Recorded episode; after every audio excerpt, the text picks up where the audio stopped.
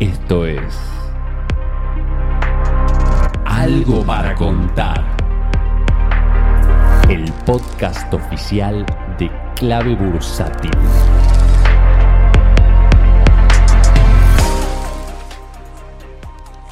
Hola, ¿cómo andan? Bienvenidos a Algo para Contar. Hoy quisiera retomar el capítulo anterior del podcast, pero el que habló Martín, el, el capítulo del viernes, titulado La información es poder, donde nos invita a pensar por qué nos interesa la bolsa, más allá de ganar plata. Solo al leer la descripción est- estaba de acuerdo con esto después de escuché el podcast y hoy quiero retomar eh, otro punto de vista o complementar el punto de vista de esa misma consigna. Lo primero que estuve de acuerdo es que no es por la plata, y eso a mí me, me sucede. Veo la plata de la comitente que lo llevo en una aplicación, llevo cómo vienen las, las inversiones, las veo como puntos de un juego. No las veo como plata en el sentido de con estos puntos yo ahora los puedo canjear por un auto, no sé, un equipo de música, lo que sea. Sino que lo veo como puntos que me muestran si estoy avanzando o no avanzando en ese juego.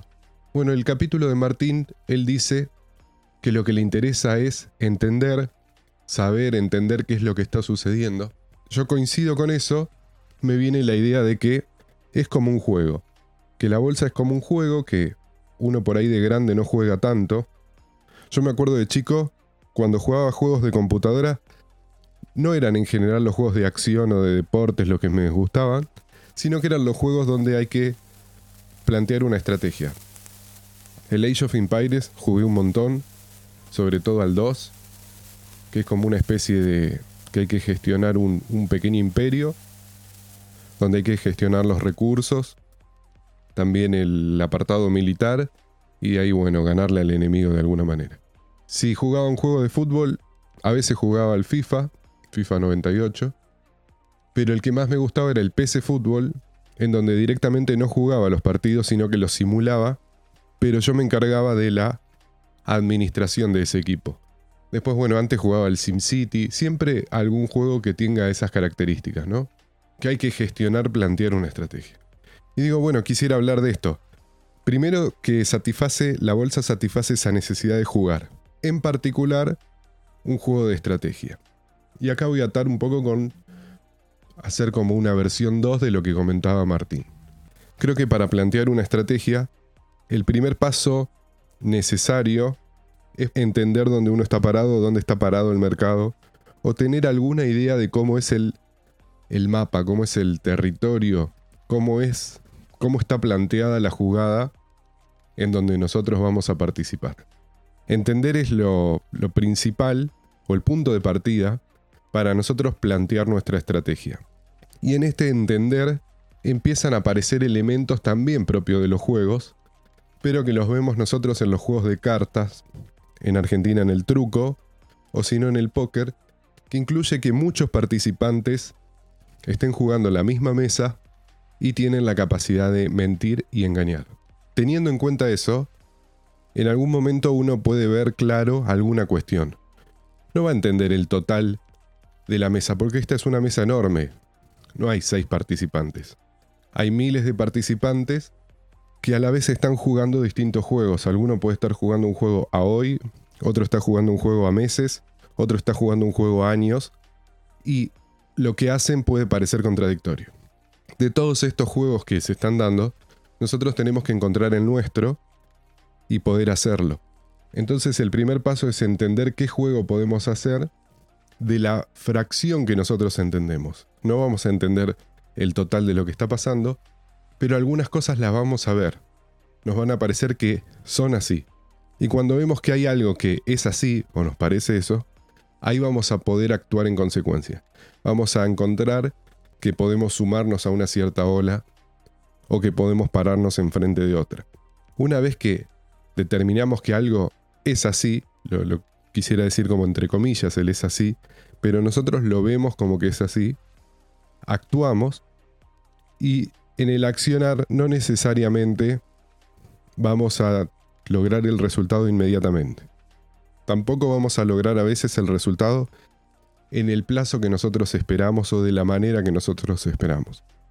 Pero siempre tenemos que estar evaluando si ese es así que nosotros planteamos es así o estábamos equivocados. ¿Qué es lo difícil acá? Que los otros participantes van a intentar hacernos creer que estamos equivocados. Y ahí es donde entra la psicología, la fortaleza de poder defender ese es así, que básicamente consiste en, si hay una lógica que es cuerda, que tiene sentido, si la vamos a, derribar, si no, les vamos, no le vamos a hacer caso a esa lógica, solo por las emociones que nos hace sentir otros participantes. Y a través de los medios de comunicación sobre todo, a través de rumores, a través de, de distintas cosas, nos van a hacer dudar de nuestra hipótesis, de nuestra visión de la realidad. Y si nosotros le hacemos más caso a esas ideas, vamos a retirarnos del mercado, vamos a, no darle rienda a, a nuestra hipótesis y al final no la vamos a concretar. Si por el contrario podemos mantener la hipótesis que estamos viendo, siempre y cuando se mantenga válida según nuestro criterio, no según el criterio de otro, y logramos llegar al otro lado del río, o sea, llegar a que esa hipótesis se materializa y se da más o menos como esperábamos, y ahí ganamos puntos, ahí la satisfacción va a ser muy grande. Y me parece que esa, esa es, en, mi caso, la búsqueda. Entender primero, luego ver la realidad o un aspecto de la realidad, poder operar y poder resistir todo el trade. Entonces, ¿qué, podemos resumir? Algo más sintético de, todo esto hablado. Primer paso fundamental es entender, pero entender significa ver algo que a nosotros nos parece realidad. Una vez que algo nos parece realidad, toma una fuerza, una definición bastante fuerte que es difícil de borrar con solamente una noticia, solamente un comentario. Después que tenemos esa realidad vista, tenemos que decir cómo operamos para capitalizarnos con esa realidad, para ganar puntos en nuestra comitente en base a esa realidad. Después tenemos que saber que esa realidad va a ser atacada, pero desde principalmente desde la mente. Si la realidad esa es atacada desde la realidad y desde los fundamentos, nosotros tenemos que ser flexibles para reinterpretar y volver a actuar en consecuencia.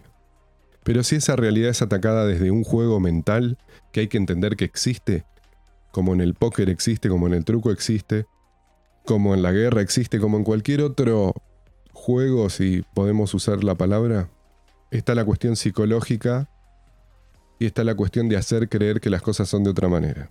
Si la realidad que vemos es atacada desde ese frente, será nuestra tarea evaluar constantemente si la realidad es la realidad o es lo que se plantea y así identificarlo como un ataque.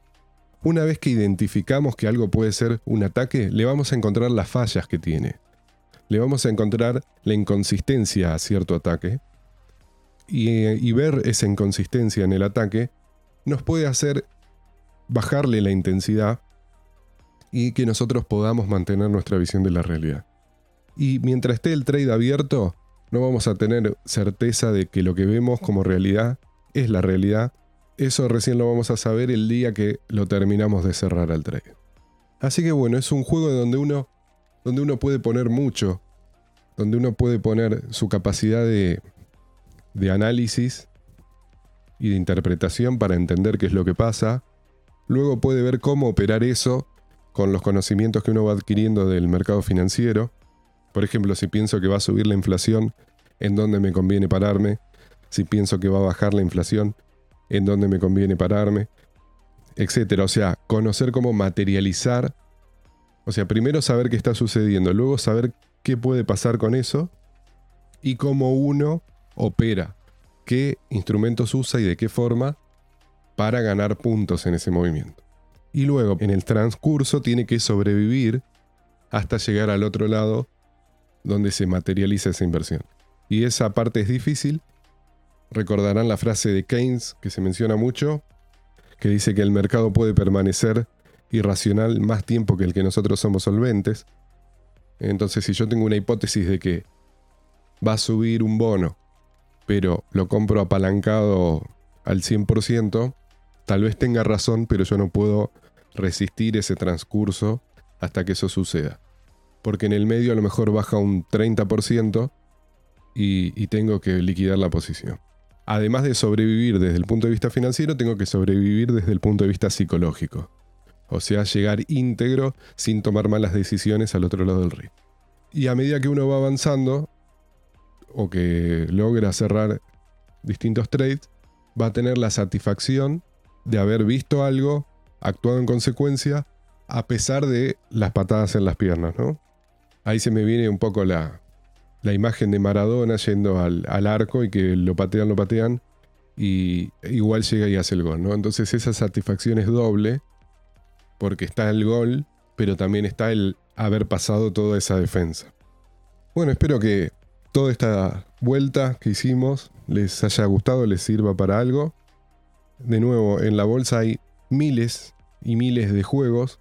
La cosa es encontrar uno o algunos en donde uno lo pueda jugar sabiendo lo que está sucediendo. Y eso lleva un tiempo, porque primero uno no sabe la cantidad de juegos que hay hasta que empiezan a emerger. Primero tiene que meterse un poquito en el ámbito de a poco y ahí van a empezar a emerger los juegos en los que uno, en los que uno tiene algún, en los que uno ve cómo son, o ve parte de cómo son, y uno puede empezar a participar ahí y se va a ir encontrando con distintas dificultades para hacer todo este recorrido desde ver de qué se trata hasta sumar los puntos y que esos puntos queden, queden en nuestras carteras.